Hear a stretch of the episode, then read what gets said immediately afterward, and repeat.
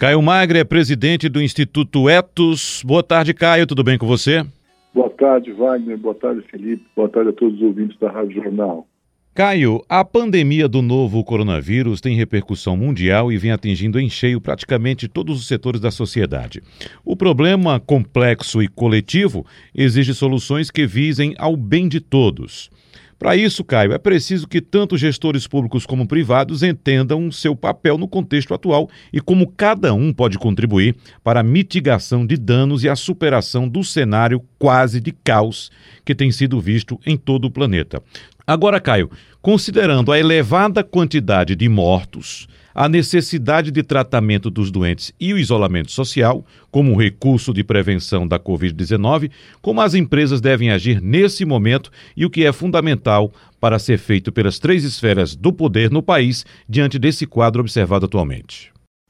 Bem, Wagner, é, essa crise né, que a gente está vivendo nesse momento com o novo coronavírus coloca para todos nós, sociedade, governos, empresas, é, uma nova perspectiva de como ser e como agir. Quer dizer, nós estamos aqui muito desafiados nesse momento, no isolamento social, confinados, com dificuldade de comunicação, com necessidades de comunicação, apesar dessas dificuldades. Né? É, e, portanto, nós ressaltamos aqui no Etos que ah, as empresas têm muitas responsabilidades nesse momento, pelo seu poder, pela sua capacidade de investimentos, pelos seus recursos, é, e acreditamos que entre as grandes medidas, dizer, todo, todo mundo está revendo o processo de trabalho, quer dizer, isso é o mínimo, né?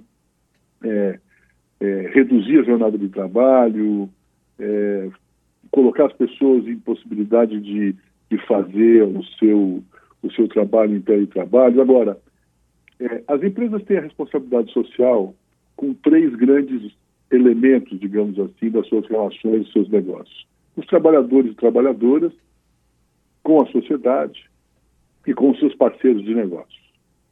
Com relação aos trabalhadores, é importante perceber que há uma necessidade, primeiro, de reconhecer imediatamente a necessidade de que esses trabalhadores e trabalhadoras estejam protegidos. Né?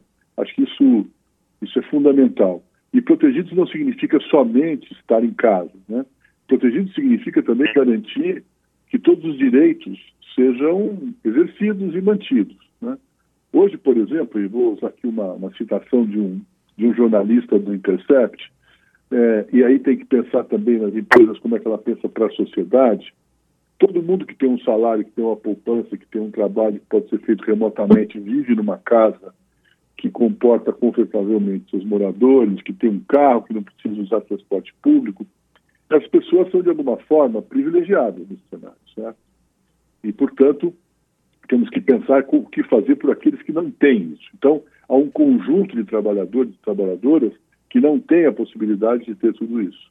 É necessário que a empresa apoie nesse momento, né? e apoie de uma maneira objetiva, apoie liberando do trabalho, apoie mantendo seus salários, né? mantendo seus salários e a garantia do emprego. Então, acho que é, é muito importante pensar nisso. Agora, tem também medidas que são bastante interessantes de curto prazo. Por exemplo, muitas empresas, e aí do setor financeiro, estão é, adiando os recebíveis que têm com a, com a, sociedade, com as pessoas, com os crediários, etc. Isso é muito importante fazer. Né? Acho que, assim como a gente vai ter, poder postergar os nossos, nossas despesas, vamos também postergar as nossas receitas, que é isso que está colocando. Há algumas medidas governamentais que vão aliviar as empresas que estão sendo aí desenvolvidas. Né? É, comunicação. As empresas precisam comunicar de uma maneira transparente, permanente, o que, que ela está fazendo, como é que ela está se comportando e qual, é a forma de produzir, de trabalhar que ela está que ela está que ela está optando, digamos assim, né? É, criação de comitê de crise, ou seja, ter um comitê formado por trabalhadores, trabalhadoras, virtual, é claro, mas que possa discutir permanentemente quais são as medidas necessárias nesse momento para serem tomadas e encaminhamentos necessários. Bom, ninguém pode viajar, nem, nem internamente, nem, nem para o exterior, acho que isso é fundamental. Isso nós já tivemos essas práticas todas sendo adotadas por muitas empresas. E tem duas coisas que eu acho que são muito interessantes e são recomendações que eu, eu reforço aqui, que é a flexibilização da jornada mesmo, não é só estar em casa e cumprir a jornada completa, para que pais, mães e pessoas que têm responsabilidade de cuidado com adultos, com idosos, né, possam organizar o seu trabalho com a suspensão das atividades escolares e com a necessidade desses cuidados. Então, olhar para essa situação é muito importante. E, por fim, a adaptação de linhas de produção. Você, vocês sabem, lembram das expressões de, de estamos numa guerra e, e, precisamos entrar numa linha de produção para a guerra. Né? E, portanto, precisamos mudar o produto final que sai lá na ponta. Né?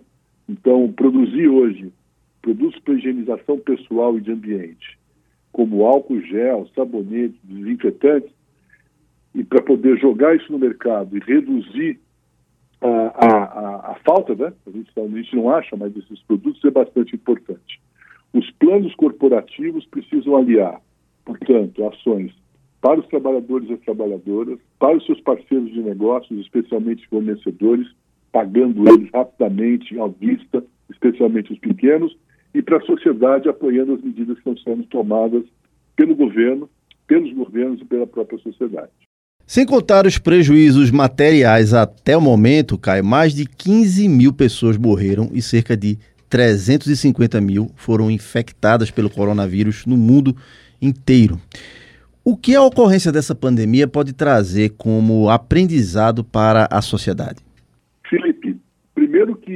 Está certo que nós fomos surpreendidos, a gente não está preparado para ela, mas não foi falta de avisos ao longo de muitos anos e de muitos estudos e de análise e diagnósticos. Por exemplo, nesse ano, o Fórum Econômico Mundial, é, em seu relatório sobre riscos globais, apontava um estudo sobre a segurança da saúde e recursos relacionados com 195 países, que encontrou fraquezas fundamentais em torno de todo mundo. Né? E nenhum país, no fundo, estaria totalmente preparado para lidar com uma epidemia, uma pandemia.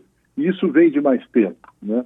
Também se apontava a possibilidade de impactos sociais e econômicos gravíssimos se você tivesse tiver uma crise em doenças infecciosas e que isso parece que está aumentando. Então, primeiro que nós temos que considerar que há sinais foram dados em vários lugares.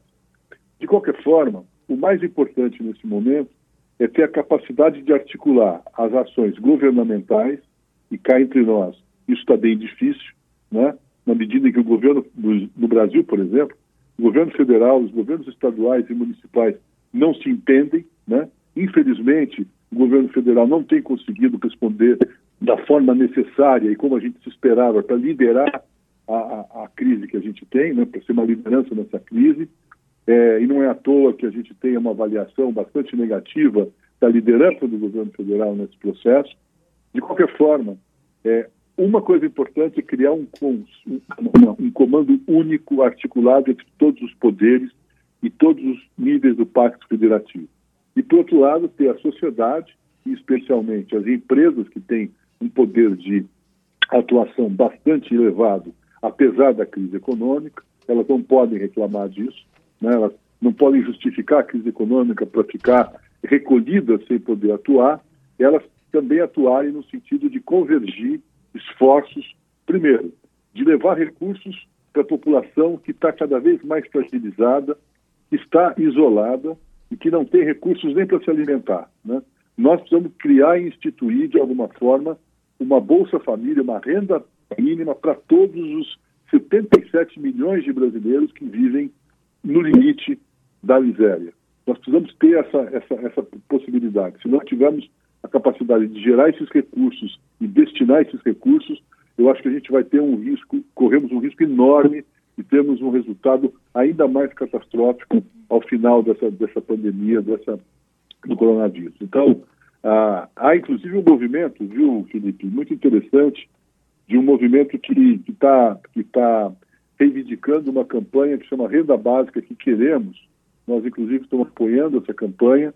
E é uma campanha que defende um valor maior do que o governo está propondo, porque aquilo é uma merreca, vamos dizer, né? É, é, uma, é um troco, é uma esmola, 200 reais por, por mês para um trabalhador informal, isso é impossível, né?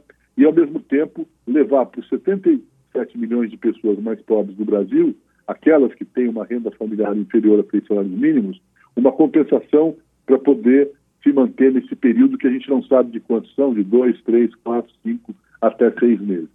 Então, é necessário, voltando aqui para resumir, é necessário ações articuladas, um comando único no processo e, ao mesmo tempo, uma solidariedade e uma participação das empresas e da sociedade, na, especialmente para apoiar e ajudar as populações mais fragilizadas e mais vulneráveis socialmente que estão hoje no nosso país.